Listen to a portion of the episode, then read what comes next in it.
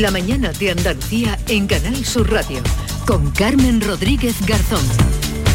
Además del Congreso, estamos eh, atentos a otros asuntos que nos deja la actualidad de este miércoles, el día por delante. Olga Moya, buenos días. Hola, ¿qué tal? ¿Qué tal? Buenos días. Pues hasta ahora, como decías, tiene previsto comenzar esa sesión de control al Gobierno, al presidente y a varios de sus ministros.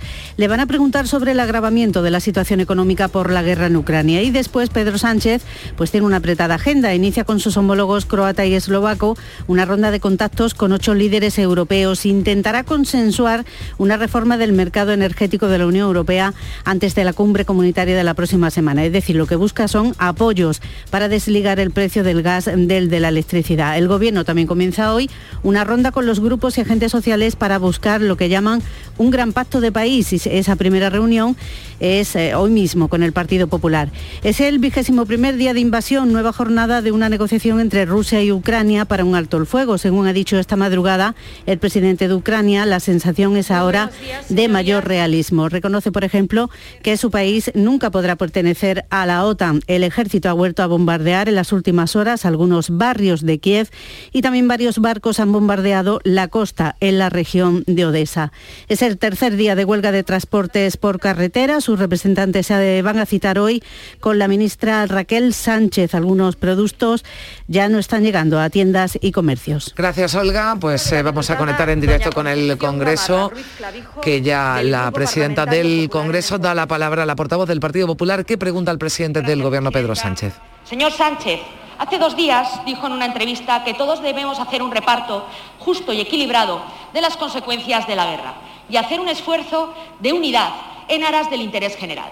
En el Partido Popular no podemos estar más de acuerdo, sobre todo si pensamos en los ciudadanos más vulnerables. Pero convendrá conmigo que esto también le afecta a usted, por eso le pregunto, ¿cómo va a dar ejemplo ante el sacrificio que pide a los españoles? Bueno, pues pregunta más general de Cuca Gamarra. Recordamos que la semana pasada fue muy duro el enfrentamiento entre la portavoz popular y el jefe del Ejecutivo. ¿Qué responde en estos momentos? Gracias, señora presidenta. Señoría, eh, lo he dicho eh, a lo largo de estos últimos días, precisamente en la conferencia eh, de presidentes de la isla de La Palma.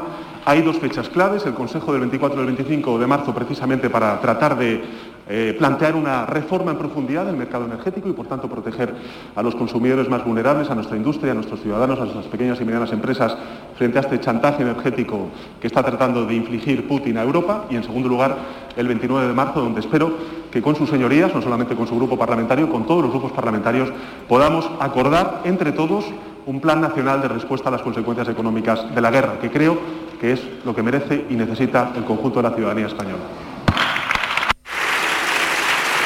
Pues eh, primera respuesta del presidente del gobierno de Pedro Sánchez a esa pregunta de Cuca Gamarra qué sacrificio está también dispuesto a asumir el presidente. Señor Sánchez, con una inflación galopante y con un futuro lleno de incertidumbres, los supermercados y las gasolinas se han convertido en un lujo que millones de españoles ya no se pueden permitir ni a mitad de mes. Para pedir renuncias a los ciudadanos, lo primero que debe hacer uno es dar ejemplo. No se puede pedir sacrificios desde la atalaya del gobierno más caro y numeroso de la historia. No puede seguir manteniendo tres vicepresidencias y 22 ministerios. Son solo sus altos cargos y sus asesores cuestan 108 millones de euros más al año desde que usted llegó a la Moncloa. Y eso hoy para los españoles es pedirles algo que no pueden asumir. Por tanto, es una inmoralidad. Y antes de reclamar privaciones a nadie, debe ajustarse el cinturón y eliminar todo el gasto electoralista, populista e improductivo que rodea este gobierno. Porque, señor Sánchez, mire, según el Instituto de Estudios Económicos, tiene usted 60.000 millones de euros de margen para reducir gasto ineficiente sin afectar a la calidad de los servicios públicos. Porque no solo se trata de gastar menos, sino de gestionar mejor los recursos que son de todos. Lo que le pedimos es que baje de manera inmediata los impuestos. Esto era para ayer, señor Sánchez. Mañana es muy tarde para millones de españoles. El Partido Popular lo que le propone es la bajada del IVA del 21% al 4% en la gasolina y el gasoil. Y también recortar de manera temporal el impuesto especial de hidrocarburos. Opciones tiene. Mire lo que está ocurriendo a nuestro alrededor en otros países europeos. Francia, Portugal, Polonia o Irlanda. Señor Sánchez, ¿qué sentido tiene hacer esperar a los españoles hasta el 29 de marzo? recaudar más. Esta es la única justificación. Por eso lo que le pedimos es, baje los impuestos ya, abandone la política del despilfarro y tome la decisión de eliminar ministerios hoy mismo.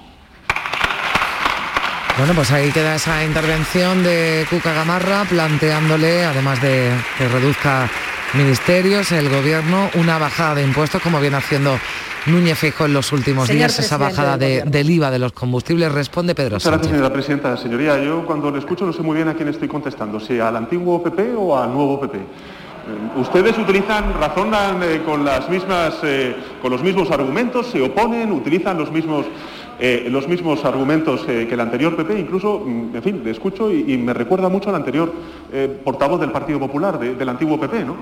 Mire, señoría, el Partido Socialista, el Gobierno de España, desde luego, está defendiendo una respuesta conjunta a esta crisis que ha provocado Putin. Señoría, nosotros en la conferencia de presidentes de la isla de La Palma propusimos cuatro acuerdos, a los cuales llegamos precisamente con el resto de presidentes y presidentas autonómicos. En primer lugar, retirar del debate partidista los fondos europeos, porque ahora mismo se, se convierten en un elemento fundamental de la política económica si queremos ganar en autonomía energética. En segundo lugar, tratar de coordinar toda la respuesta de solidaridad de las instituciones públicas, también, lógicamente, del Gobierno de España, en relación con la acogida y con la recepción de refugiados y refugiadas ucranianos.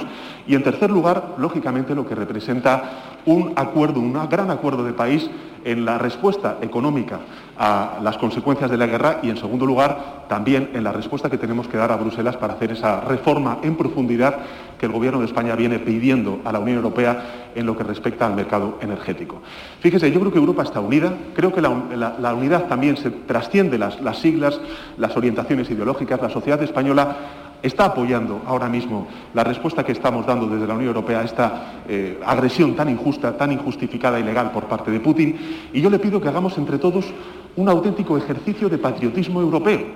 Y eso significa estar a la altura de lo que nos están pidiendo las sociedades europeas, que es estar unidos en la respuesta a Putin, en la solidaridad a Ucrania y en la respuesta y la defensa a los Muchas gracias, señor Bueno, pues eh, concluye esa pregunta del Partido Popular al presidente del Gobierno, eh, Pedro Sánchez. Eh, ¿Qué os ha parecido? Lo dicho por uno por una y otro. Mm, Pedro Sánchez sigue respondiendo bla bla bla, bla, bla, y, nada, reforma en profundidad de, de, en fin, eh, patriotismo europeo, un gran acuerdo de país, pero bueno, ¿en qué se va a traducir el chantaje eso? Energético. El chantaje energético de Putin, o sea que todo es todo es bla bla bla y, bueno, y ahora ha añadido una frase claramente de laboratorio que, supongo que repetirá cada vez que haya una sesión de control al gobierno o cualquier sesión parlamentaria, que es que no distingo entre el anterior PP y el nuevo.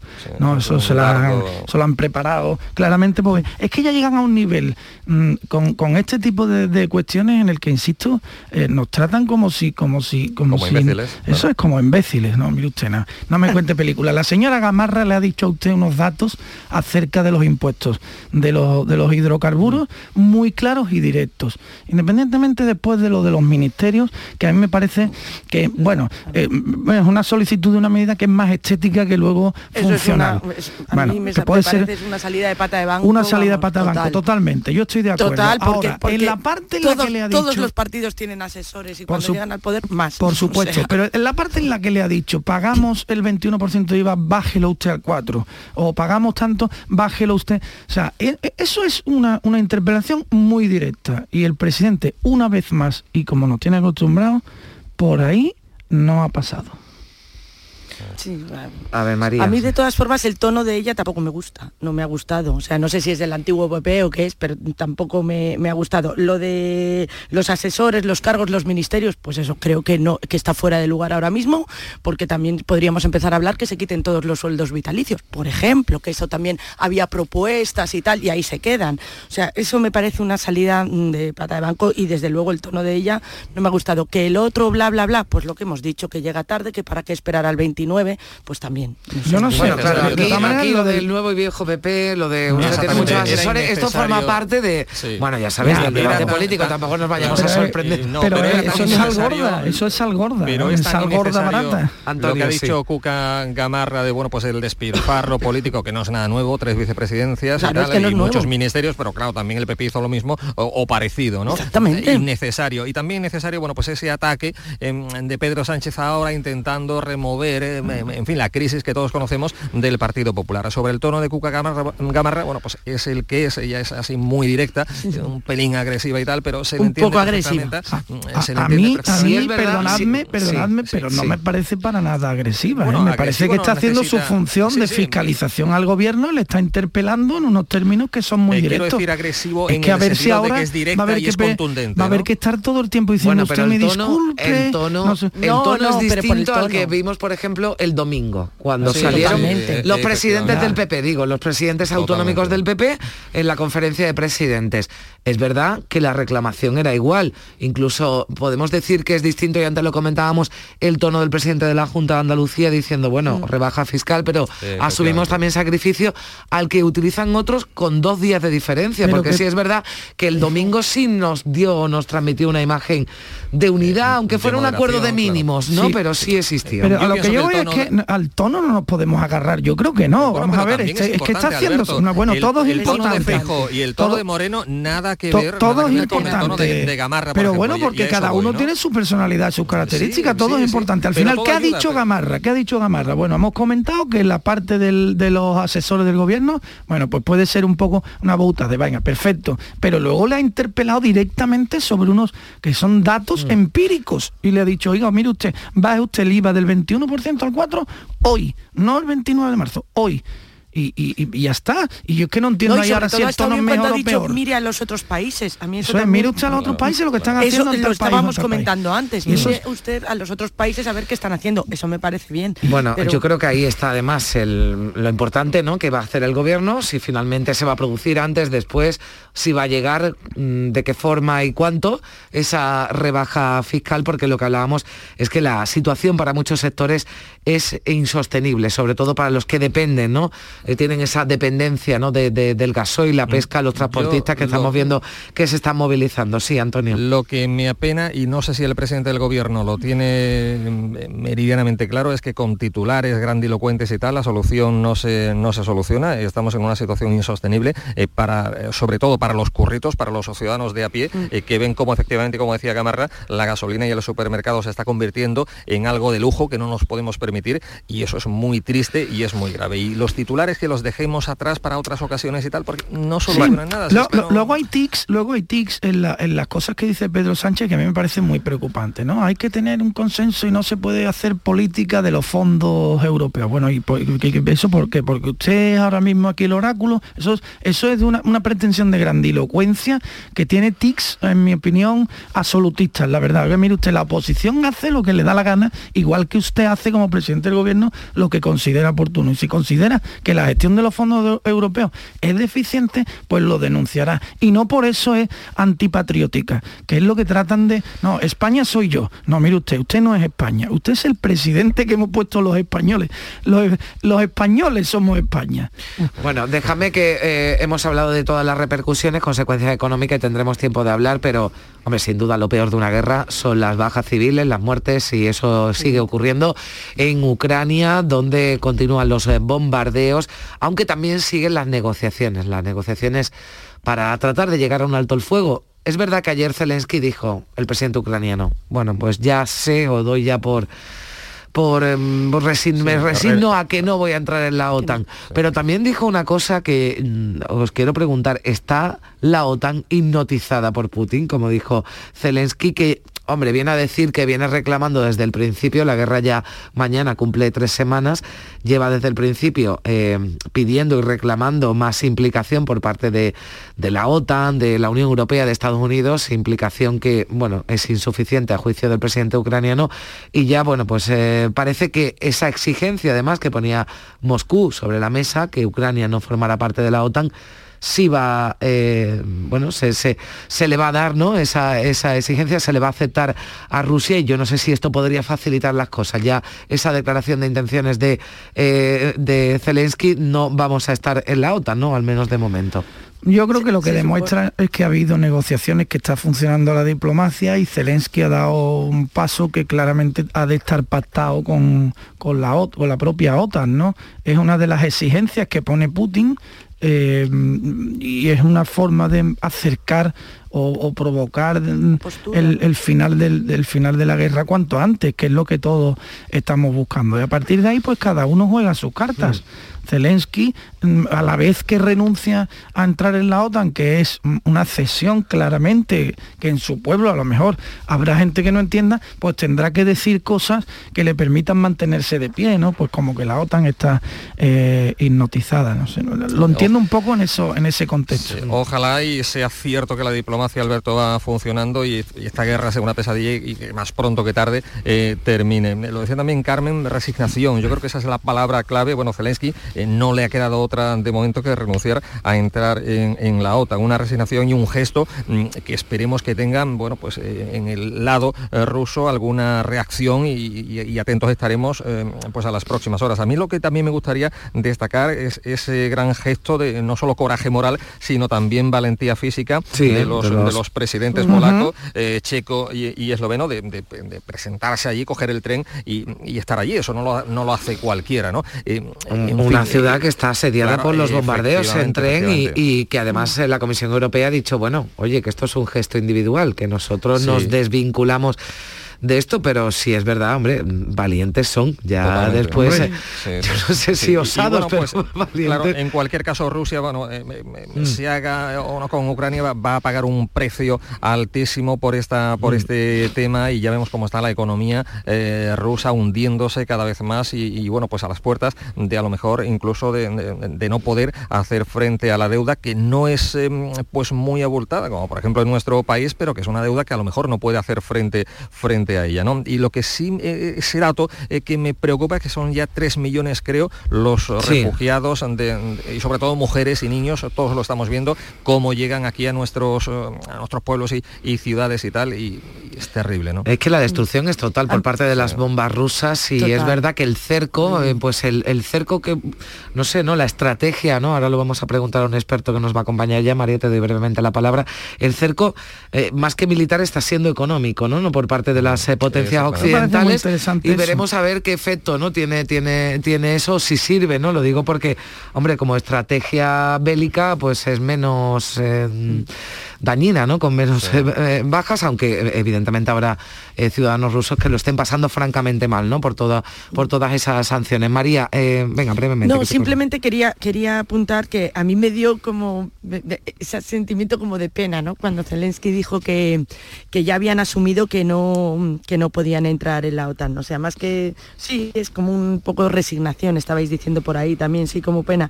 Lo que pasa es que yo creo que también él, o sea, si, si eso por mucha pena que nos dé o, esa resignación y tal, supone, pues eso, que va a haber menos muertos, porque al final la desvinculación de Ucrania en la OTAN era una, una de las mm. principales demandas de Rusia. Si eso va a provocar que de repente Rusia se aplaque o que se empiece a plantear más seriamente un alto el fuego, pues bienvenido sea. ¿no? Bueno, vamos a preguntarle, mira, me parece una buena forma de, iniciar la entrevista con Antonio Sánchez Ortega, que es eh, profesor de Derecho Internacional y Relaciones Internacionales de la Universidad de Granada. ¿Qué tal, profesor? Buenos días. buenos días. Bueno, pues eh, dejaba en el aire, María, esa pregunta, eh, esa, bueno, pues ya resignación ¿no? de, Ucrania, aceptando que no va a formar parte de, de la OTAN, puede facilitar el alto el fuego, las negociaciones de paz que todavía siguen entre Kiev y Moscú? Bien, eh, lo primero que quiero decir es que la política es el arte de lo posible. ¿no? Yo no considero o creo que en ningún momento Ucrania haya estado ni siquiera cerca de ingresar en la, en la OTAN, seamos realistas. Que un país que tiene una parte de su territorio ocupado, como es Crimea, hubiese entrado en la OTAN, en la medida en que los países de la OTAN no reconocen esa ocupación ilegal de Crimea, nos situaría en una situación de guerra de facto con Rusia. Ucrania y Georgia se planteó su entrada en la OTAN en el año 2008, 2008 sí por ahí, y, fueron vetados por Alemania y por Francia su entrada. Esto es una situación extremadamente compleja. La posibilidad de que Ucrania entrase en la OTAN era algo que se contemplaba muy a largo plazo y planteaba muchos, muchas, eh, muchas incertidumbres, tantas como que pues, existían más posibilidades de que no entrara de que de que entrara. Bien, yo creo que este decir, pues, a lo mejor en una muestra de, voluntad de seguir con las negociaciones o de hacer algún gesto de cara a los rusos, pues lo que está haciendo es preparando a su pueblo para decir que, bueno, pues que va a haber que aceptar que no van a entrar en la OTAN. Pero sí, mm. como digo, eso es algo que ya se descontaba. Mm. Eh, ¿A usted le parece también un acto de valentía tal y como están las cosas, la visita de los tres presidentes? Hombre, y aparte un gesto que también tiene su interpretación, porque la Comisión Europea se desmarca, pero los presidentes de, de Polonia, de República Checa y de Eslovenia se han ido en un tren a la capital, que bueno, está siendo además objeto y objetivo de bombardeos rusos.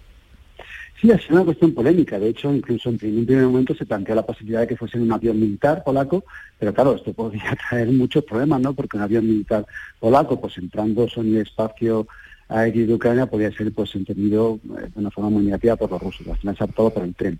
Es una decisión valiente. Obviamente ellos han informado a los rusos y yo creo que los rusos habrán tenido pues bastante cuidado de no llevar a cabo ninguna acción que pusiera en peligro, porque esto lo que además de ser un grave problema en las relaciones, lo que dañaría sería aún más la imagen internacional de Rusia que, va matando a presidentes de países europeos. ¿no?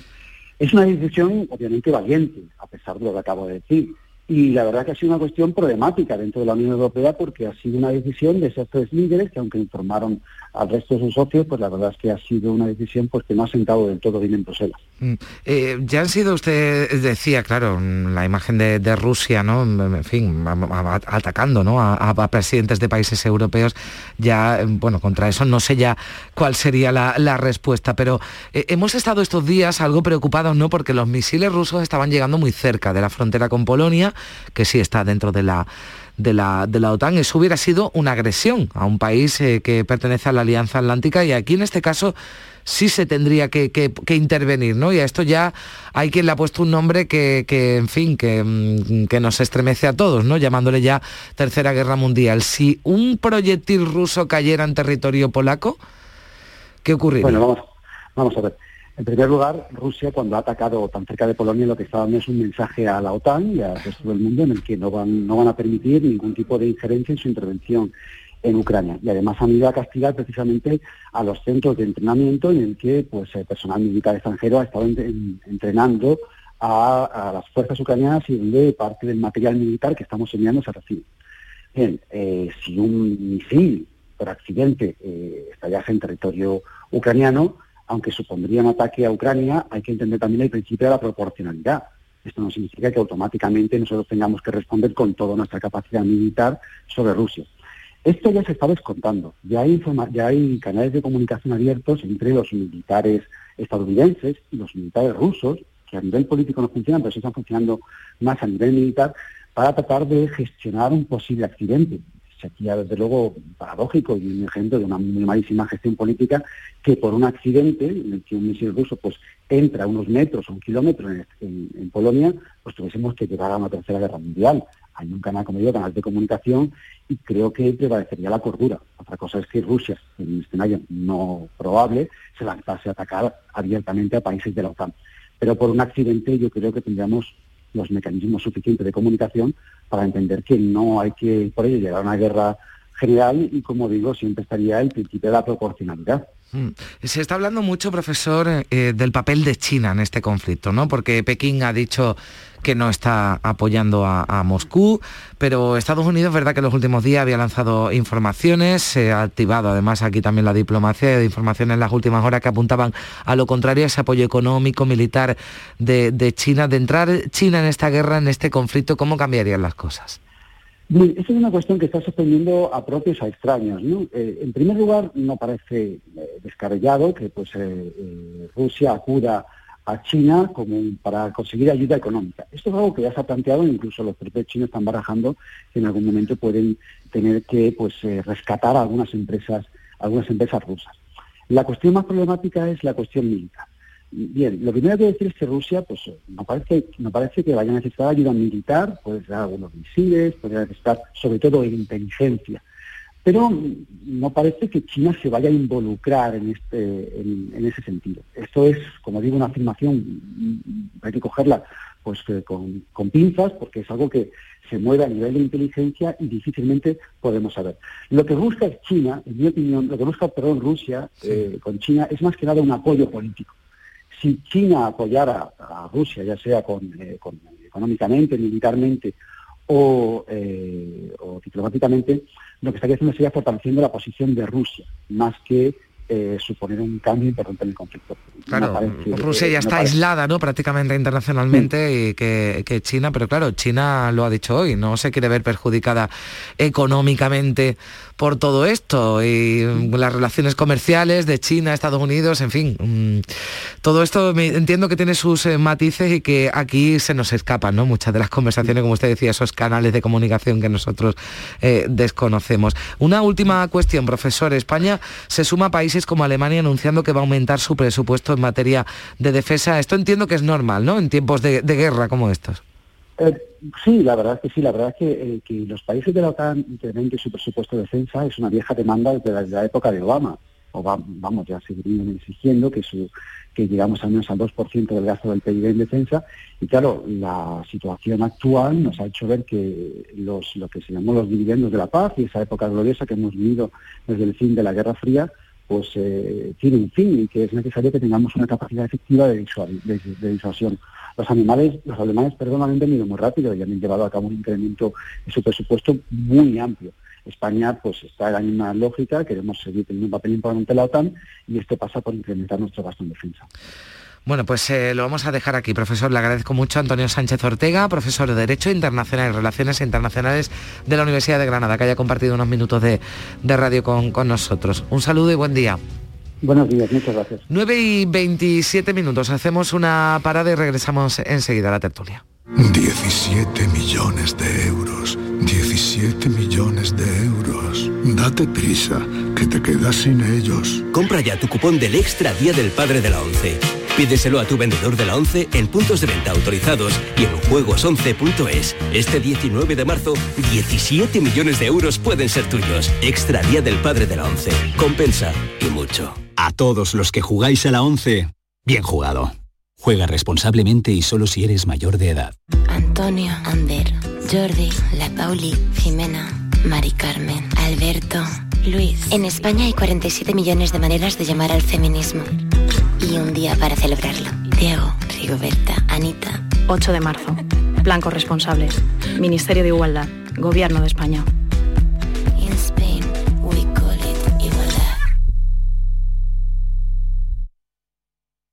Escuchas Canal Sur Radio en Sevilla. ¿Te está afectando la subida de la luz? Claro que sí. Por eso en Insolac Renovables instalamos paneles fotovoltaicos de autoconsumo con los que podrás generar tu propia electricidad. Y ahora, con la subvención del 40% de la Agencia Andaluza de la Energía, lo tienes mucho más fácil. Entra en insolacrenovables.com e infórmate de las ventajas que tiene el autoconsumo. Insolac, expertos en energías renovables desde 2005.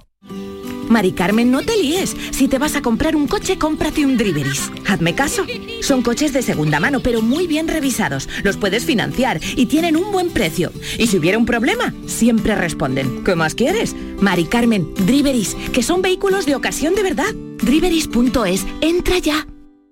Porque realizar una obra eficaz y eficiente en Sevilla es posible Revesan. Contamos y trabajamos con arquitectos, administradores de fincas y para particulares, llevando a cabo sus proyectos con la calidad y seriedad que nos caracteriza. Contáctenos en revesan.es. Revesan, transformando Sevilla. Hace sol y vas al parque. Te llevas una botella de agua de plástico. La reciclas en el contenedor amarillo. Y esa botella se transforma en la toalla de alguien que va a la playa. Se lleva una botella y la recicla. Y esa botella se transforma en la toalla de alguien que va a la playa. Cuando reciclas, formas parte de un mundo que no deja de girar. Recicla más. Mejor. Siempre. Lipasan y Ecoembes. En GESFINAN Financiación te ayudamos a encontrar una entidad para unificar todas tus deudas en una sola cuota a través de un crédito inmobiliario, pudiendo reducir la suma de todos sus importes hasta en un 70%. Llámanos al 910 95 22 22 y realizaremos tu estudio gratuito. No te cobraremos si no hay resultados. gesfinan.com. Si quieres solución, GESFINAN Financiación. Se acerca a las nueve y media de la mañana y desde hace unos minutos, Berrocar Automóviles te espera en sus instalaciones. Desde Grupo Berrocar te deseamos que tengas un buen día. En Andalucía pescamos frescología. Nuestra flota pesquera artesanal faena cada día para abastecernos de la calidad y frescura del pescado recién capturado en nuestra costa andaluza. Y al pasar por Lonja, cuenta con todas las garantías de seguridad alimentaria y sostenibilidad. Consume pescado fresco andaluz. Consume frescología. Fondo Europeo Marítimo y de Pesca. Agencia de Gestión Agraria y Pesquera de Andalucía. Junta de Andalucía. Canal Sur Radio.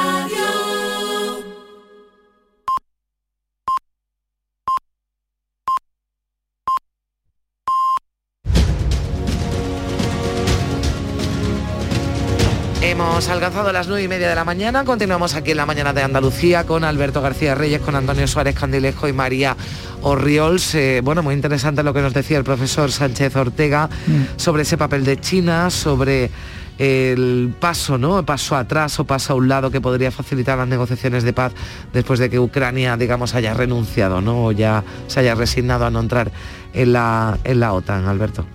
Sí, la verdad que es muy interesante y, el papel de China, ahí sí. hasta el, profesor bastante eh, clarividente también, en, en, mi opinión, el papel de China es fundamental y lo que vaya a hacer China en los próximos días es clave, crucial para saber si, si existe la posibilidad o podemos tener esperanza de que el Putin levante el pie. Eh, definitivamente. Hemos visto ya algunos movimientos por parte de China como desentendiéndose, pero hasta que no se produzca el movimiento de, de oposición, eh, em, pues Putin va a estar ahí, va a estar ahí, dale que te pego, es así de, es así de triste. Al final estamos hablando, muchas veces nos ponemos a hacer ecuaciones geopolíticas y se nos escapan las psicológicas, psiquiátricas de los, de los autores de esta situación. Bueno, mucho se ha hablado del estado mental de Putin. Pues a eso me refiero. pero que podemos hacer ecuaciones geopolíticas y, mm. luego la realidad está en, hasta dónde está dispuesto a llegar alguien que, que está absolutamente ido. Y, no, y además me, da rabia decirle loco, no me gusta, porque hay mucha gente que lo está diciendo, a mí no me gusta, porque eh, una cosa es eh, estar loco, que bueno, es una enfermedad, puede tenerla eh, mucha gente, y otra cosa es ser malo. Yo también creo en la existencia de la maldad y la maldad en Putin es, es, un hecho ya creo que incontrovertible. ¿no? y claro, ¿Qué niveles de mezquindad tiene Putin para mm, atender a los movimientos geopolíticos de los países en estos momentos que pudieran ser sus aliados, como China, ¿no? Eh, yo qué sé, claro, es que eh, ahí es donde ya se abre el espacio de la, de la incertidumbre. No, es pues fácil. Putin está al frente de una dictadura criminal y eso es así y, en fin, que, está ahí, ¿no? A mí del profesor hay una frase que me ha encantado, la de la política es el arte de, lo posible y después también, bueno, pues ha justificado pues el interés de algunos países como por ejemplo Alemania y que también, bueno, pues por la senda de la lógica vaya España de incrementar mm. el gasto en, el presupuesto en defensa, ¿no? Pero mm, eh, me gustaría pensar que no vamos a olvidar también otros sectores bastante importantes y que vamos a atinar a la hora de detraer, porque imagino que habrá que detraer esas partidas para defensa de otros sectores, ¿no? Porque lo estamos pasando mal y el tema social me gustaría que no se, que no se tocase, ¿no? Y después, como dice Alberto, bueno, pues China eh, se mueve, se sigue moviendo en la ambigüedad y yo no sé hasta qué, hasta cuánto tiempo va a permanecer en esta situación, en esta actitud y es importante importante conocerlo eh, para, pues, para saber bueno, pues, eh, si a esta guerra le queda mucho o poco. Decían eh, desde la inteligencia en nuestro país la pasada semana que bueno, pues entre cuatro y cinco semanas posiblemente podría prolongarse este conflicto. Yo no sé, toquemos a ver qué dice A ver qué dice el Pentágono, la CIA que...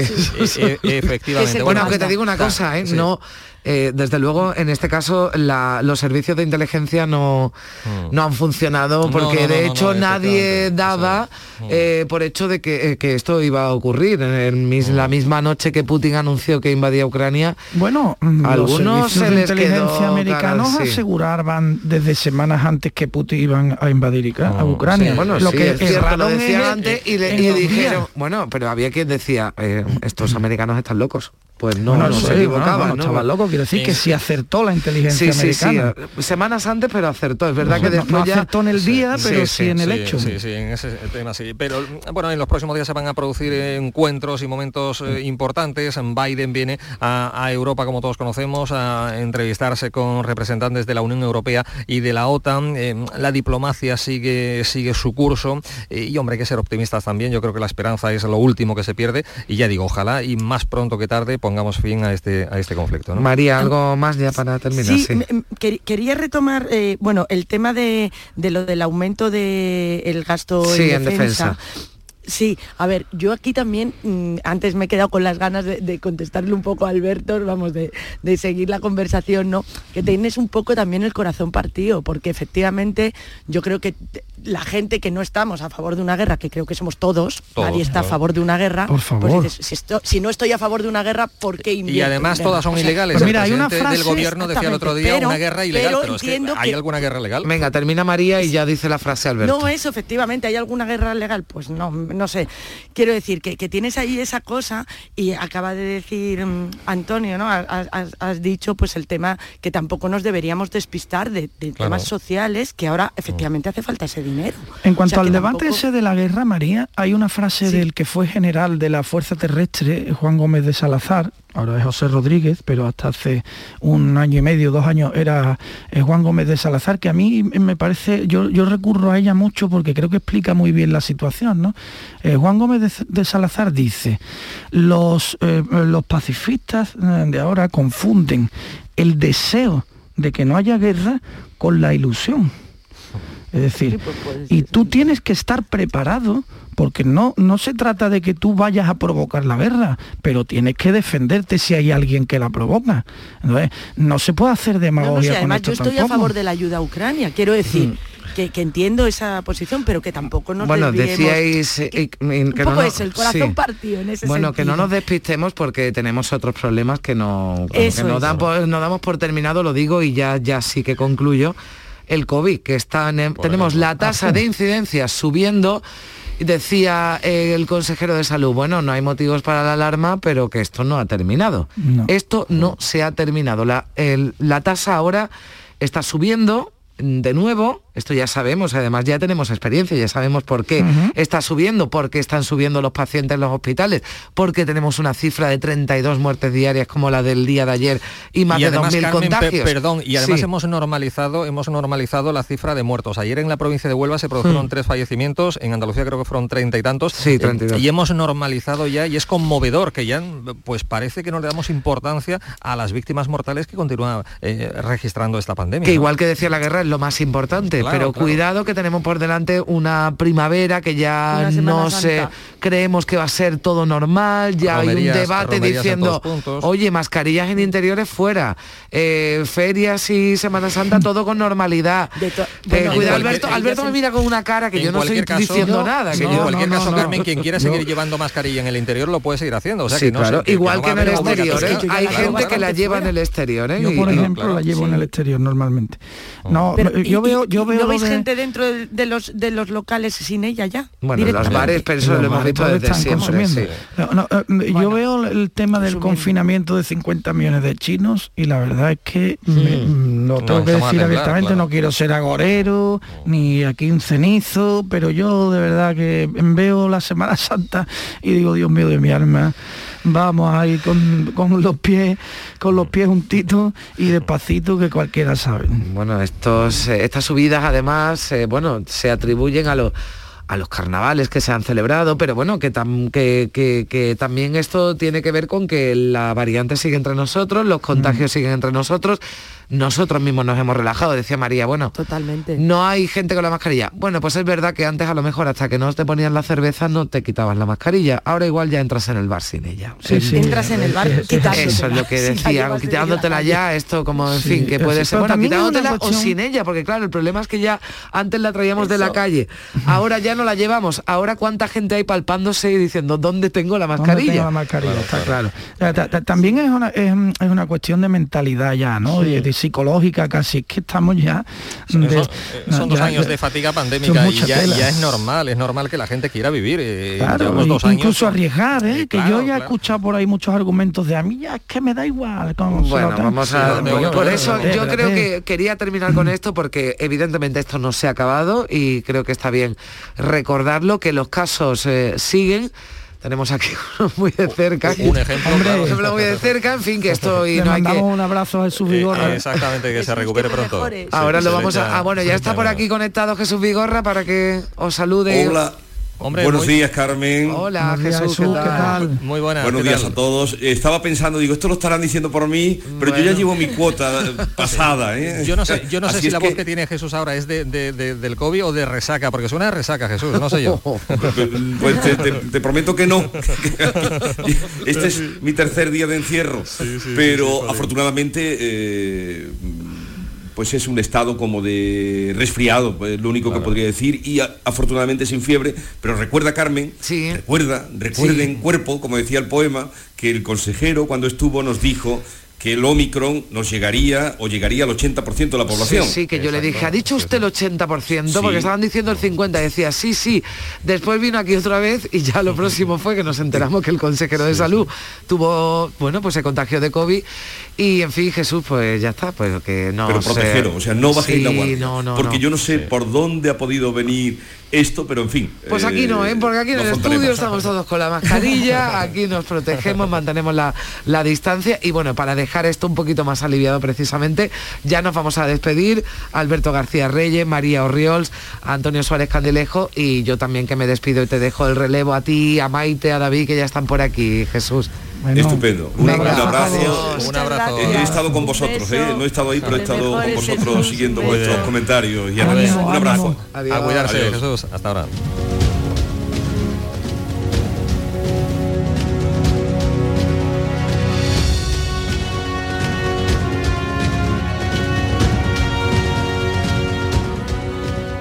Se sueña,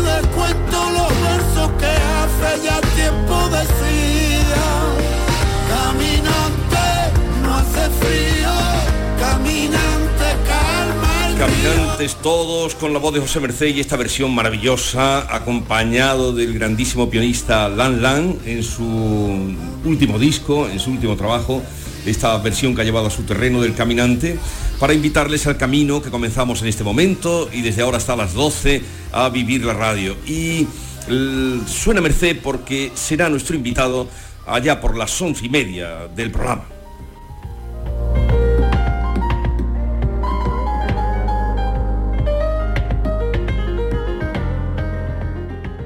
La mañana de Andalucía con Jesús Vigorra. Gente de Andalucía te invita a conocer la provincia de Jaén a través de la Feria de los Pueblos.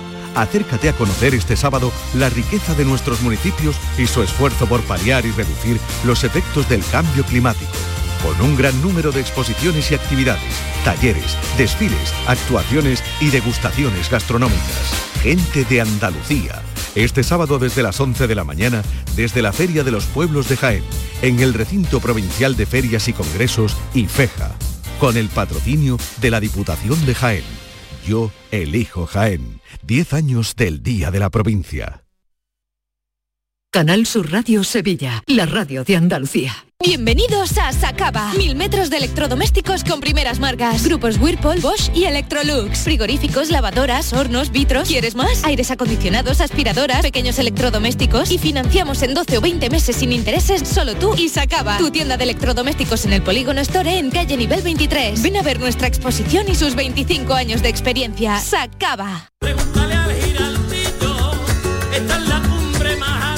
La voz de un sabio que para saber de Sevilla le preguntó al giraldillo por los lugares más bellos del barrio de Santa Cruz. Y este le respondió, con aires de azar, maestranza y catedral, la hostería del Laurel has de visitar, y en ella sus tapas, vinos y demás viandas probar. La Hostería del Laurel. Visítenos en Plaza de los Venerables 5 o a través de nuestra web lahosteriadellaurel.com. Porque si le preguntas al giraldillo, Hostería del Laurel, no te la dejes atrás.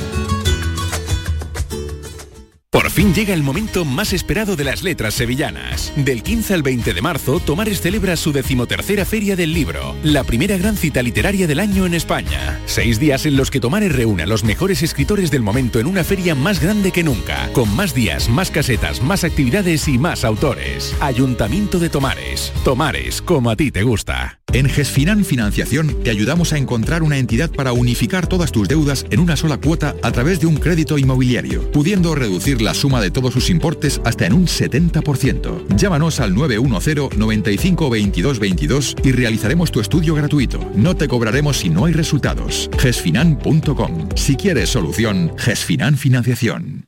Antonio, Ander, Jordi, La Pauli, Jimena, Mari Carmen, Alberto, Luis. En España hay 47 millones de maneras de llamar al feminismo. Y un día para celebrarlo. Diego, Rigoberta, Anita. 8 de marzo. Plan corresponsables. Ministerio de Igualdad. Gobierno de España.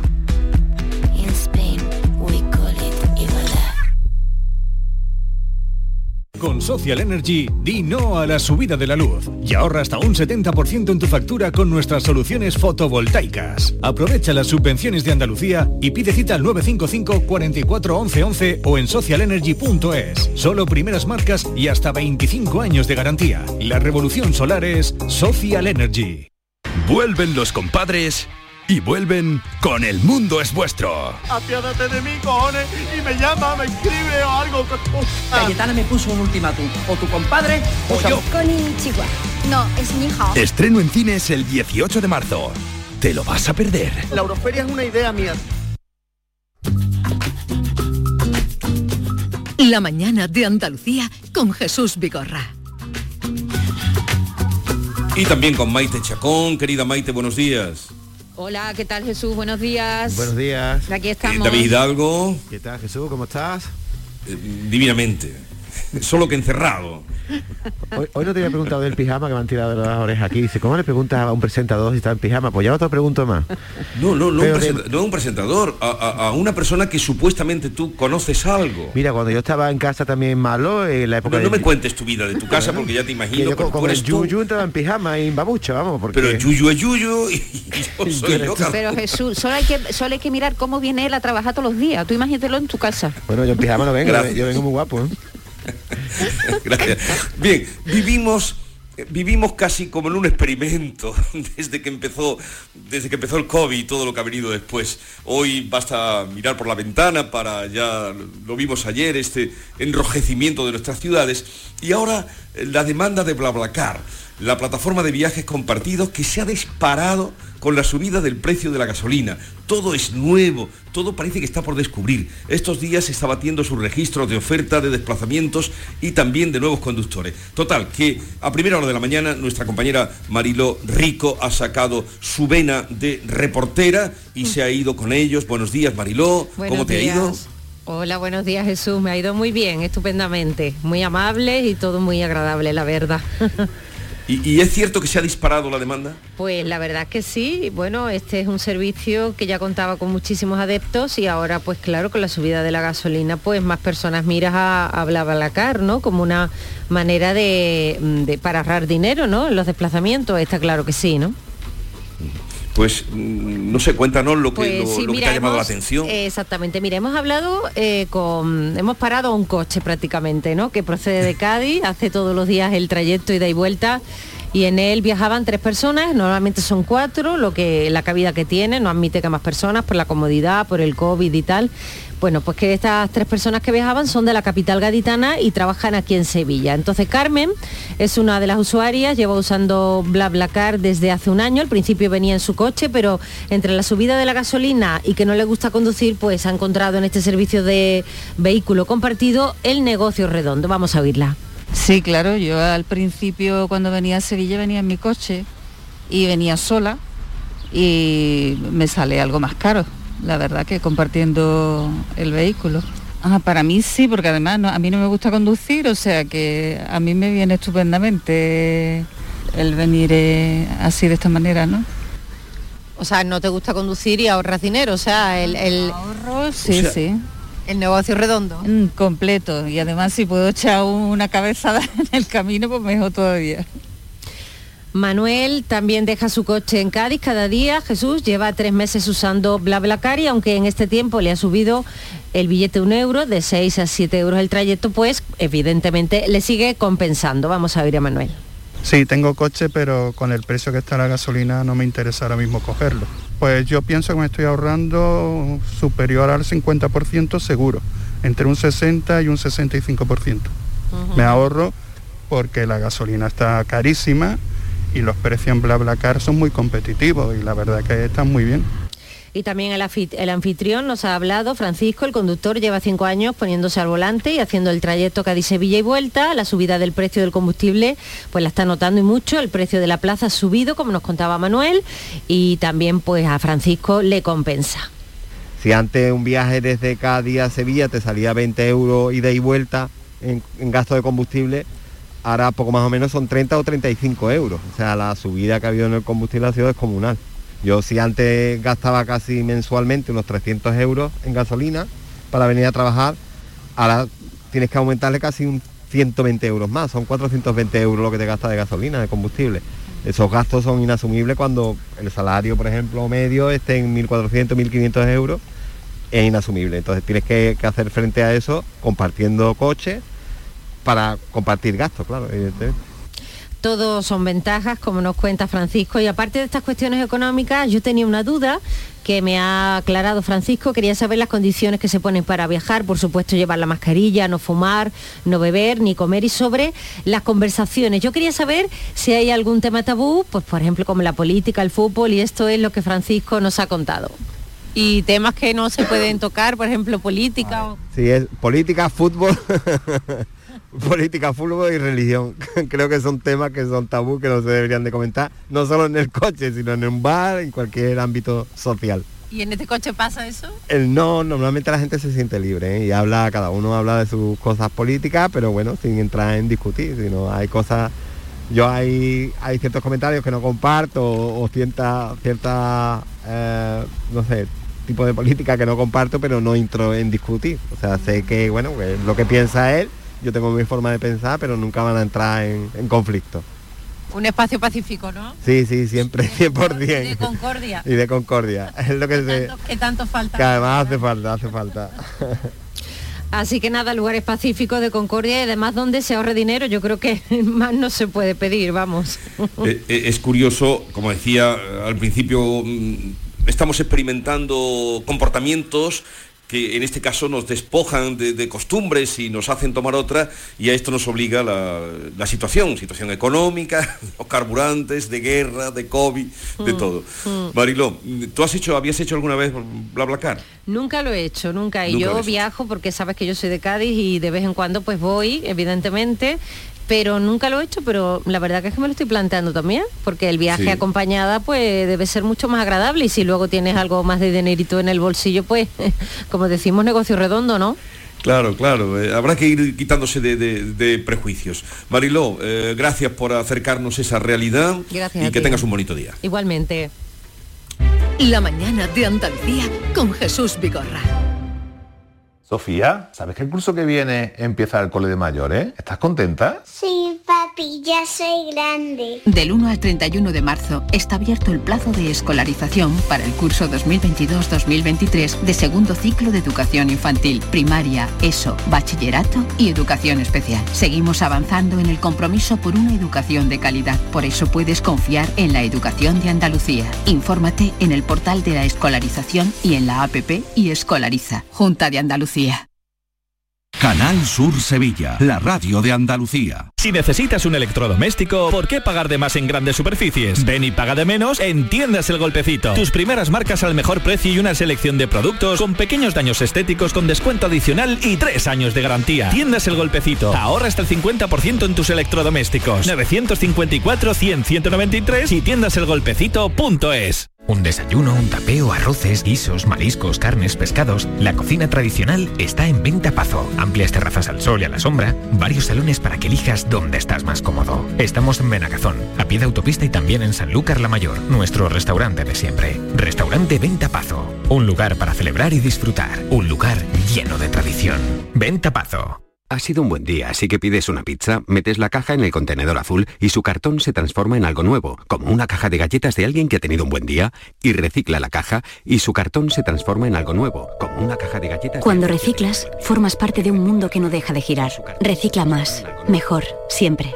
Lipasan y Ecoembes. Por fin llega el momento más esperado de las letras sevillanas. Del 15 al 20 de marzo, Tomares celebra su decimotercera Feria del Libro, la primera gran cita literaria del año en España. Seis días en los que Tomares reúne a los mejores escritores del momento en una feria más grande que nunca, con más días, más casetas, más actividades y más autores. Ayuntamiento de Tomares. Tomares, como a ti te gusta. Plaza de Toros de Sevilla. Empresa Bajés. Abono de localidades de la temporada taurina 2022. Renovación de abonos del 14 al 22 de marzo. Nuevos abonos del 14 al 26 de marzo. Abono especial para jóvenes y jubilados. Posibilidad del pago fraccionado del abono. Horas de taquilla de 10 a 2 y de 5 a 8 en las taquillas oficiales de la empresa. En la Plaza de Toros. Paseo de Colón. Lamaestranza.es. Patrocinado por Caja Rural del Sur. Esta es La Mañana de Andalucía con Jesús Vigorra, Canal Sur Radio. Y por supuesto con nuestros activos oyentes a los que hoy vamos a proponer, ¿qué cosa? Pues le queremos proponer cómo le está afectando la calima, ¿no? Porque la verdad es que estamos viviendo un par de días un poco extraños, ¿eh? Si le ha provocado ¿Un, algún... par de días? Sí, bueno, ¿Un ayer... par de días, Maite? Bueno, un par de días... ¿Un par de días extraños, dices? Sí, sí, y otros dos que quedan. No, ¿Un par de me, días? re- me refiero a la calima. No, no, Ya, no ya, en ya. general, porque en realidad vivimos en un mundo extraño. Vivimos dentro de la bombona diría- de butano. Como que diría estamos- el bolero, como diría el bolero, pero es que se ha puesto todavía más raro. Es que estamos naranjas. es que los coches parece que han hecho el París Dakar. Y entonces le vamos a preguntar a nuestros oyentes cómo tiene su coche, cómo tiene su patio, eh, si no se ponía la mascarilla por la calle y ahora se la tiene que poner precisamente por cómo está el ambiente. Así que de todo eso hablaremos a partir de las 10 de la mañana con nuestros oyentes 679 40 200 ahí nos pueden ir dejando mensajes. Y los problemas de salud que puede conllevar eh, respirar ese barro Sí. del desierto. Luego tendremos también asesoramiento médico. Exactamente, el doctor Fabiani pasará por aquí para contarnos qué debemos hacer. Desde luego, lo que no debemos hacer, que ya nos lo han dicho por todos lados, es hacer deporte en la calle estos días. Amigos Ratí, eso no te afecta. Ahora no. Bueno, no. sí, esa le anda. No, pero ahora no. Ahora Ah, está encerradito, ahora como una imposible. jaula, Ah, vale, como vale, un vale, león en una jaula. En fin, mi amiga Maite, que es eh, muy positiva, dice un par de días, pero la verdad es que llevamos eh, con el COVID no dos días, llevamos dos, Dos años, años, dos con la guerra 21 días, con la subida de los precios, la luz, la gasolina, el gas, el desabastecimiento que nos anuncian y que es real, aunque no les estén echando muchas cuentas a los transportistas autónomos, que hay que ver cómo, cómo los están olvidando, pero ya, ya, ya, ya se notará, ya se notará. El- y ahora el ataque marciano eh, en forma de partículas que ha convertido en un paisaje eh, pues casi de ciencia ficción nuestras ciudades. Amenazas, como dice hoy García Barbeito. Querido Antonio, te escuchamos. Muy buenos días, querido Jesús Vigorra. Perversos de las amenazas. En verdad, la vida está para no plantarle cara, ¿eh? Eh, para devolver billete y en vez de seguir la marcha, pedir que el chofer nos deje en la próxima parada. China, 50 millones no pueden salir de casa. Confinamiento, que el virus sigue con ideas malas y puede arrasar el mundo si se propaga a sus anchas. La pulga del achelito era más fácil cazarla. Y aquí ya ven, viene un polvo con el que nadie contaba, nos lo echan sin darnos cuenta y se queda, no se larga. Un recuerdo del desierto. Toma, un mal polvo del Sahara. No podemos respirar, mascarilla que nos salva y no podemos salir a un paseo sin amenaza, que dicen que el polvo puede asfixiarnos. Vaya gracia. Por otro lado, la OTAN tiene la mosca instalada por detrás de las orejas y teme que Rusia haga una faena mundial, la química como arma. Ya están comprando la gente pastillas a que se acaban de yodo por combatir los efectos de esa lacra. Los combustibles subiendo sin que nadie diga para, la luz dando calambrazos y el transporte ya se lanza a decir pues no me muevo y todo el país se para o se parará al final, que ya saben lo que pasa. Los alimentos diarios más subidas amenazan. Y lo que costaba tres, en seis o siete se planta. Y dicen que la pasión llegará en Semana Santa.